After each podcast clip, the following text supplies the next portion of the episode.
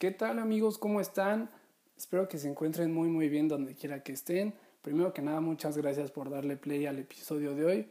Ya tenía rato que no estamos por acá. El barco no se ha abandonado, el barco sigue a flote. Y bueno, seguimos en este tema de la pandemia. Eh, unos cuantos encerrados en casa aún.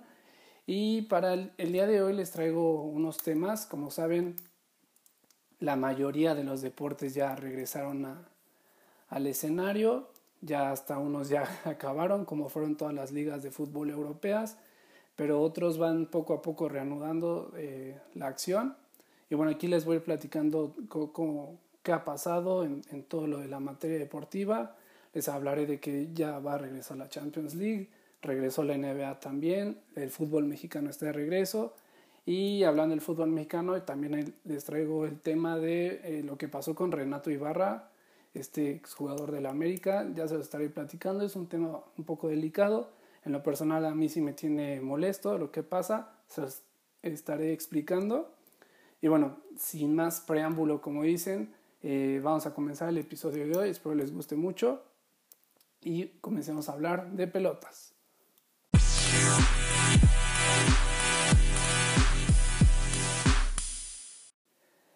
Comenzaré platicándoles qué fue lo que pasó en el fútbol europeo, que como bien saben fue el primer, sí, el primer deporte, el primer espectáculo deportivo que regresó a la acción dentro de todo este tema de la pandemia.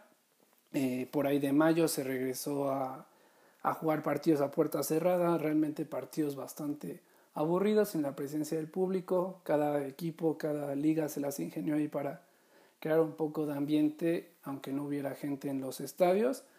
Pero bueno, se jugaban los partidos que faltaban para terminar la temporada 2019-2020. Ya terminó todo, toda competencia de ligas en Europa y pues realmente no se perdió de nada. Eh, pero les platico cómo quedaron los, los campeones en, en Europa, en España el Real Madrid ganó la liga. Eh, después en Italia la Juventus consiguió su noveno scudetto consecutivo. En Inglaterra el Liverpool, que antes de que explotara todo esto del COVID, ya sabía que Liverpool iba a ser campeón de Inglaterra. Nada más fueron trámites los partidos que, que restaban. En Alemania fue el Bayern Múnich. En Portugal el campeón fue el Porto. Y como les había dicho, en Francia y en Holanda se decidió cancelar el torneo, entonces no hay ningún campeón, no hay como si el torneo no hubiera existido. Y bueno, eso fue lo, los campeones de la temporada 2019-2020, pero la buena noticia es de que esta semana ya tenemos Champions League, regresa la Champions League, les voy a explicar cómo va a funcionar. En esto pues en estos formatos atípicos que realmente en el deporte jamás había eh, pasado un precedente como, como esto del COVID, como lo de la pandemia.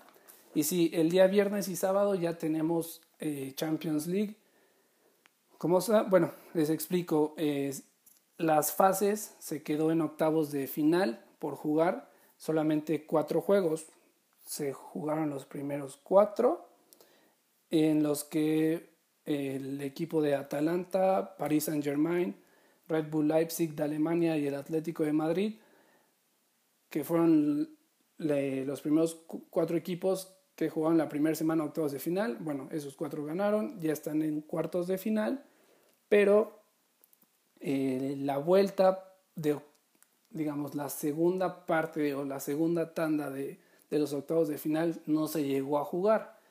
Esto es partidos como el City y contra el Real Madrid, eh, que el City va ganando en el global 2 a 1. la Juventus contra el Lyon de Francia, eh, que la ventaja la lleva el, equipo francés 1 a 0. El Barcelona contra el Nápoles van empatados 1 a 1.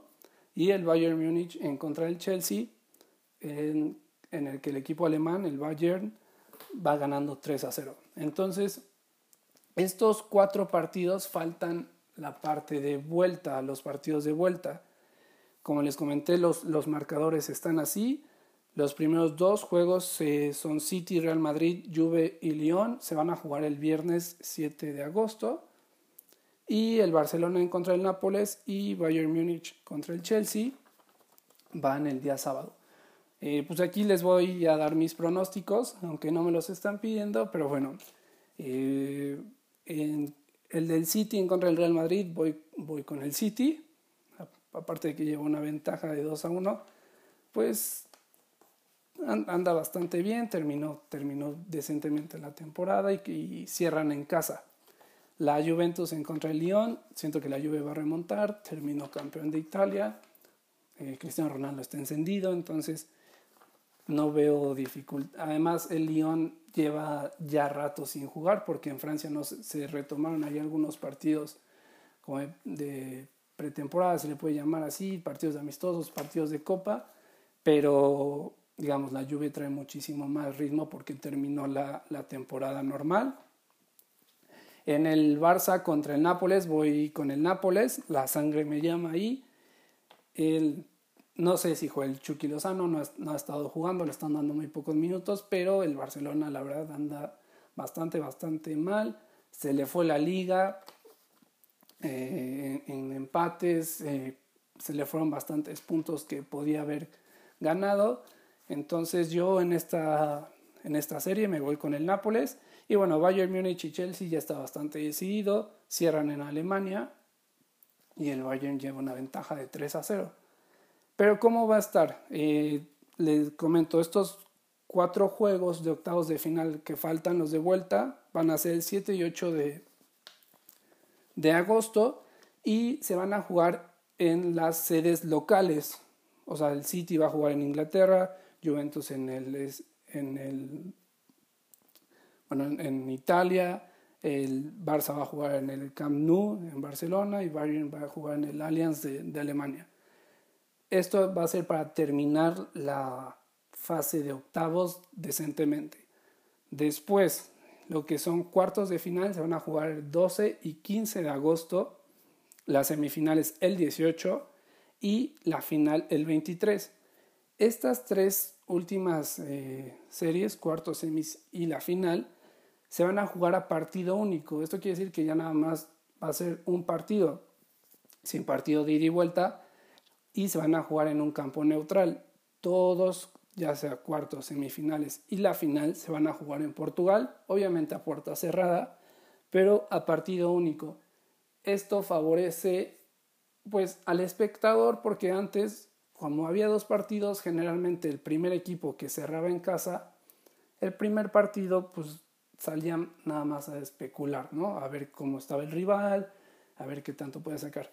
Lo bueno es de que va a ser un poco más dinámico el partido, los equipos van a salir a jugarse todo en un solo juego, entonces creo que eso va a estar bastante entretenido, se van a jugar, digamos, se va a definir la Champions League en alrededor de 16, 17 días y como les comento, va a ser en Portugal.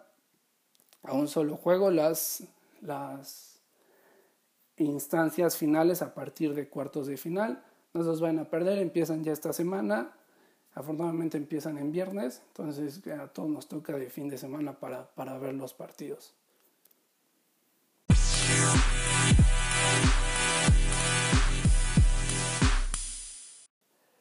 Regresó el fútbol mexicano y sí, no sé qué tan necesario era que se jugara este nuevo torneo, el, lo que sería la Apertura 2020, que la liga decidió llamarlo Guardianes 2020. No sé qué tan necesario sea, obviamente en el tema económico era muy, muy necesario porque son miles de millones de pérdidas eh, lo que trajo el COVID al fútbol mexicano. Pero bueno, en lo deportivo realmente no nos perdemos de nada. Ya al momento ya va en la jornada 2 y claramente no se está hablando nada de lo que pasa en el fútbol mexicano. Hubo unos torneos por ahí de julio, eh, entre eh, no todos los equipos participaron, fueron torneos de, pretemporada. Uno lo ganó el Cruz Azul y la copa fue de estos juguetitos casi que te salen en el huevito Kinder. Eh, realmente no, no, no hay trascendencia ahorita en el fútbol mexicano, se está hablando más de otras cosas, como el, el tema del Monarcas Morado, que ahora es el Mazatlán FC, arrebatados. Eh, ¿Qué más? El tema de, del ascenso, que se eliminó el ascenso. Pero bueno, les voy a platicar cómo es que regresa el fútbol mexicano ahorita en el, en el 2020, después de la pandemia. Como saben, el torneo pasado fue cancelado, sin campeón. Y bueno, les voy a explicar a ver eh, más o menos cómo regresa. Pues sí, inició el torneo Guardianes 2020 con 18 equipos. Y bueno, obviamente el torneo se va a jugar a puerta cerrada hasta que las autoridades digan lo contrario, pero seguramente se va a aventar todo el torneo a puerta cerrada. Es realmente aburrido ver el fútbol mexicano así. No sé qué te puedes esperar de un partido entre eh, Querétaro y Mazatlán a puerta cerrada, que el Querétaro pues, seguramente ya nada más tiene seis meses de vida.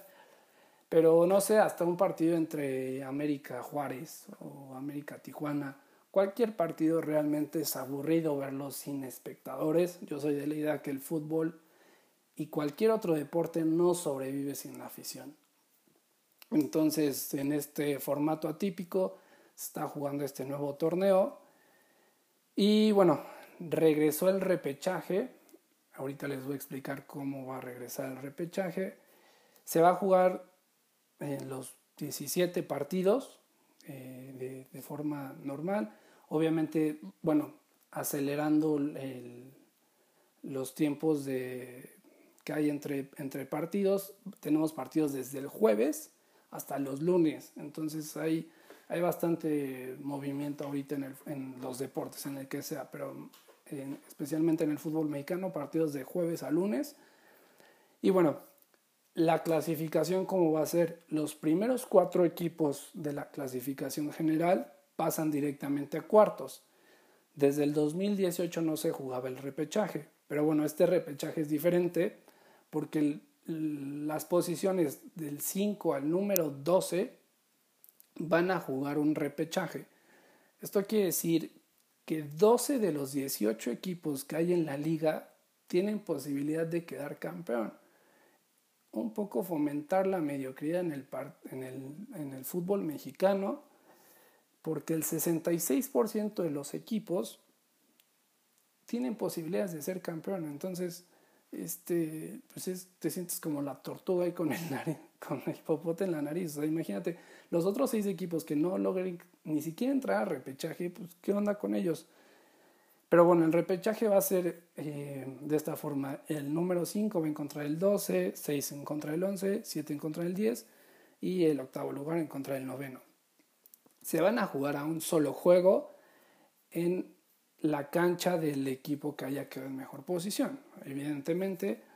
Y eh, van a ser juegos sin tiempos extra. Entonces, esto quiere decir que van directo a penales y bueno, como vayan pasando en este repechaje, se van a convertir en estos lugares automáticamente en el lugar 5, 6, 7 y 8 para juntar los 8 equipos que van a participar en cuartos de, final. A partir de ahí se va a jugar las instancias finales de manera normal, partidos de ida y vuelta, eh, con, pasa el primero el equipo que meta más goles de visita, si hay empate ahí, en mejor posición en la tabla y bueno, lo que ya conocemos, ¿no?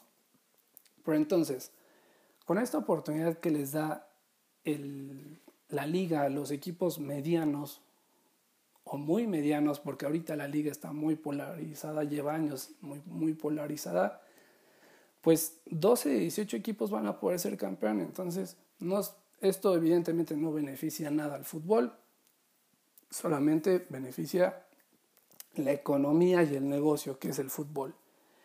Y bueno, ahora, eso es en la parte alta. En la parte baja, ¿qué va a pasar? Porque, como les comenté, se eliminó el ascenso.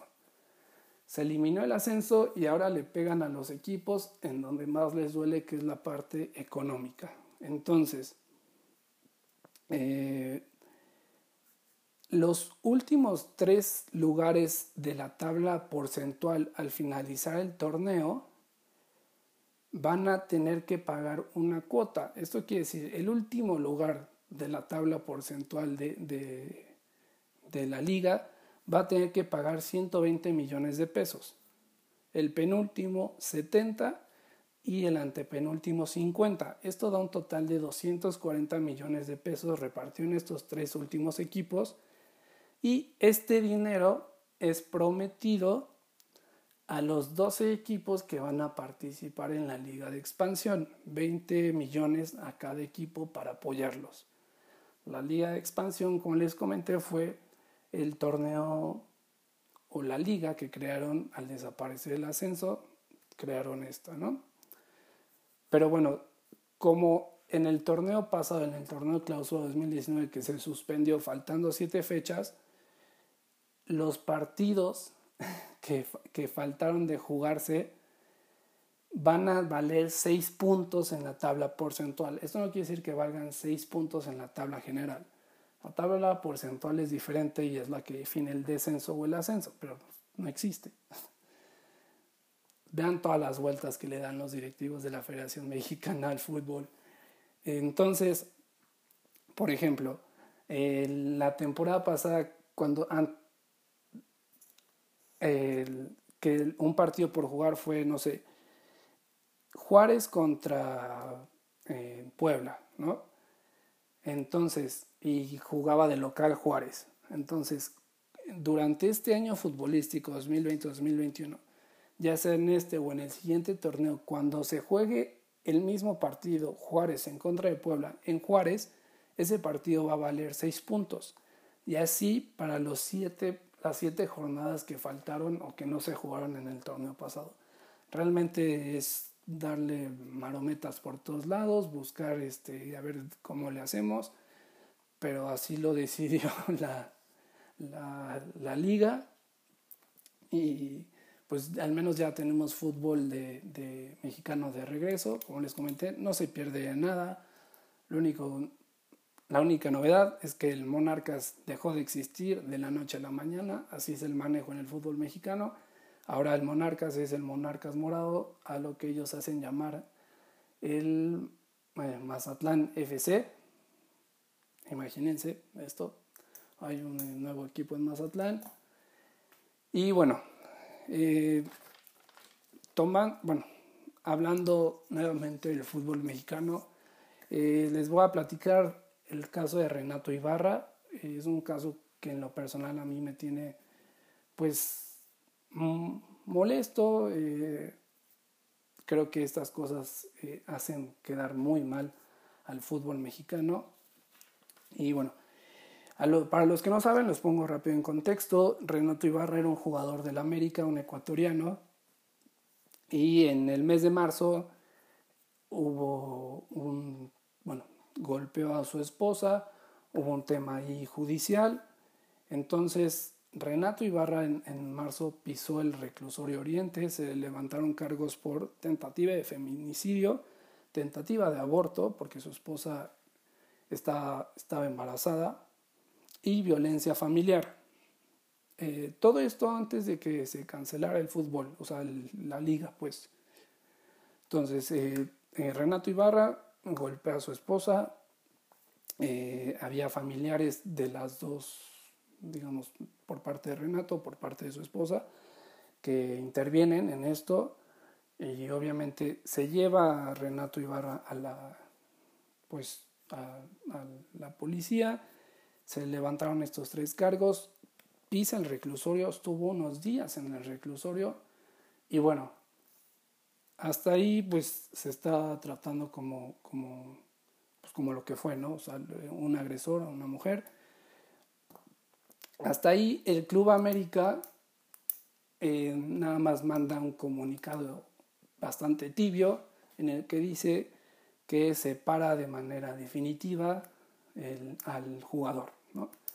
Esto de separar de manera definitiva solamente es, mm, obviamente no manteniéndolo entrenando, pero no lo da de baja del club. Y, y bueno, eh, entran la, a la chamba los, los, abogados de Renato, obviamente es la chamba de los abogados, eh, librarlo de esta, sale de la cárcel, del reclusorio eh, se le da una compensación económica a la esposa, ese tema es totalmente aparte. Pero bueno, después de esto llega el tema de que se, cancela la liga, bla, bla, bla. Y hasta ahí el América no daba más, más, este, no daba alguna otra actualización de lo que había pasado. Hasta que llegue el mes de julio y el Club Atlas, la academia, como le llaman, decide contratar a Renato Ibarra como lo anuncia como nuevo refuerzo al equipo. Y esto es lo que a mí me parece realmente indignante.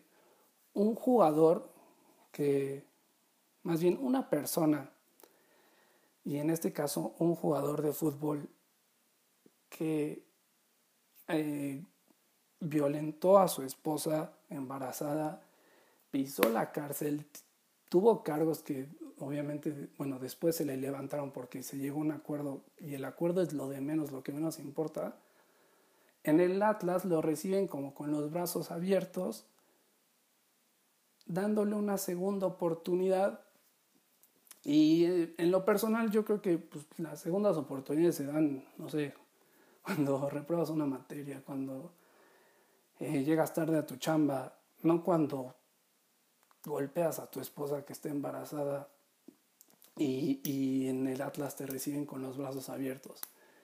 Y bueno, y aquí es donde entra lo que para mí es una hipocresía tanto de Atlas, el América, porque obviamente el América, con tal de no perder el dinero que vale Renato Ibarra, no, no, no le rescinde el contrato, no, no, le, no lo da de baja, porque si le quita, si lo rescinde el contrato, Renato queda como agente libre y en el futuro, si lo contrata Atlas, si lo contrata el equipo de China, que sea, el América no va a recibir un peso de eso, entonces no lo beneficia económicamente.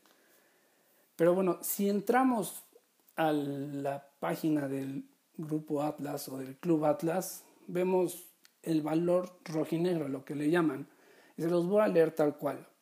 Atlas FC es una institución que se ha preocupado históricamente por combinar deporte y sociedad en una misma sintonía, con valores bien establecidos de por medio. Esto se traduce hoy en día en el programa Valor Rojinegro, fundado bajo el gen de Orlegui Sports y, su filosofía de ganar sirviendo. Orlegui Sports se eh, refiere a la compañía, la empresa de del empresario Iraragorri, también dueño de Santos, es dueño del Atlas. Y si, leímos, si seguimos bajando en la página podemos encontrar que en los, valores que cita el Atlas está fidelidad, esfuerzo, constancia, furia, bueno, de esto tiene bastante Renato Ibarra, como dicen, trabajo en equipo, pasión, lucha y honor. Es así como Valor Rojinegro, una iniciativa que acerca al Atlas con la sociedad, permitirá conocer el lado humano de todos los que pertenecemos a este club y refrendará nuestro compromiso con diferentes causas, potenciando las iniciativas que realizaremos fuera de la cancha. Entonces, ¿por qué le das lo, por, qué traes de vuelta, por qué traes a un jugador que, que estuvo en la cárcel por, por por atentar en contra de su esposa y te ves bastante hipócrita por lo que dice tu página, pero no solamente el Atlas, también la liga que lo permite, que, que, que no tiene no tiene ningún eh, bueno, no tienen apartados claros tanto en su reglamento, pero tampoco tiene una posición dura para este, para este tipo de situaciones. Solamente reflejan un nulo conocimiento de gestión y perspectiva de género, porque tienen la oportunidad de, de sentar un precedente en, en, contra de la violencia de género y no lo hacen. Pero ¿qué tal hacen las campañas de apoya a las mujeres antes de iniciar los partidos? Y siente tu liga y sí pasa una señora entregándole el balón a los jugadores, ¿no? Para mí eso es hipocresía, solamente para la liga este tema de igualdad o combatir la violencia de género solamente es mercadotecnia y obligación social. Pero cuando tienen la oportunidad de decir, ¿sabes qué? Eh, eh, pues lo sentimos mucho, Club América, vas a perder el dinero que habías invertido en este cuate. Es un cuate que gana 80 mil, bueno, en el América ganaba 80 mil dólares al mes, más de un millón de pesos al mes. ¿Con qué valor se siente para, para, para una, primero para, para golpear a una mujer, pero para pedir una segunda oportunidad en el fútbol? Entonces, realmente la liga actúa como si necesitara más de Renato Ibarra que Renato Ibarra de, de la liga. Y, y, me voy a, voy a, sonar como Raúl Orbañanos cuando dice, eh, cuidado que esto es rapidísimo cuando se refiere a alguien de color, pero no te pierdes de nada al, dejar fuera a Renato Ibarra. Si lo, si lo das y baja de la liga por completo, o sea, ni le permites fichar ni con el América ni con Atlas, ni con el Celaya de segunda división, ni con nadie en México. Ya si encuentra él trabajo como futbolista en, en su natal Ecuador, pues bueno, ese ya no es tema tuyo. Pero la liga debería dar, cesar al jugador por completo. Sí, el América ya no va a recibir ningún dinero, pero no, o sea, lo que menos importa aquí, si tanto eh, se jactan de apoyar estas causas, pues lo que menos importa es el dinero que pierde el América, que realmente no pierde nada. Y bueno, Atlas decide contratarlo en calidad de préstamo, lo reciben con los brazos abiertos, eh, ya que, y de hecho el América y el Atlas van, cada uno va a pagar la mitad del sueldo de este tipo. Y como les, les comento, o sea, mm, en la, en la NFL existen políticas de conducta personal y no, no recientes, desde el 97, cada año se va actualizando esto, pero son, son, son políticas que abarcan procesos legales y judiciales en los que se ven involucrados tus jugadores. Y así debería de ser porque no solamente son futbolistas que su trabajo son, son de dos horas que dura el partido cada, cada ocho días. O sea, son personas que una son ejemplo y tienen que ser futbolistas las 24 horas y los 7 días de la semana. No puedes brillar en la cancha y, y, hacer lo que tú quieras fuera de ella. No, no, no, no se trata de eso. Entonces, estas políticas de la NFL obviamente abarcan violencia doméstica, drogas, abuso sexual y racismo. El caso está, por ejemplo, en el más conocido, O.J. Simpson. O sea, eh, culpable, lo siento, no vas a, o sea, te, cesan de la liga y no vas a volver a jugar nunca en tu vida. Entonces, pues esto fue lo, lo, lo que pasó en el, en el fútbol mexicano. A mí me parece una pena, realmente lastimoso, solamente refleja eh, que nuevamente lo que único que importa para, las, para los directivos del fútbol es el dinero. Eh, dos, eh, la mediocridad, que, que, es el fútbol, un, un fútbol de tercer mundo, sí puede ser muy entretenido, muchos somos muy apasionados del, fútbol mexicano, pero pues estas cosas son las que manchan, o sea, debería de, de haber una sanción social a, a, Renato Ibarra, les, les juro, bueno, no, no se puede ahorita porque no hay aficionados, pero si los aficionados lo rechazan o si se le silba a Renato Ibarra cada vez que toca el balón o cosas así, si, si la afición... Eh, toma, toma acciones en contra de este jugador, no va a durar más de una temporada aquí en el fútbol mexicano y se va a ir. Como Renato Ibarra te encuentras otros 100 en Ecuador, en Colombia, porque de, de ahí traen a los jugadores, este tipo de jugadores. Y la, la, liga está llena de estos jugadores. Entonces realmente no te pierdes de nada. No veo por qué eh, se le apoye a, a, este, a este jugador o esta persona después de lo que hizo. Eh, creo que la liga perdió una oportunidad grandísima de sentar un precedente, de demostrar que están un paso adelante o que están a la altura de otras ligas y lo dejó pasar por un, una persona que para mí no vale nada. Entonces, pues bueno, este fue el tema de Renato Ibarra. Eh, no sé ustedes qué piensen, esta es solamente mi opinión. Y bueno, con eso terminamos la parte del fútbol mexicano.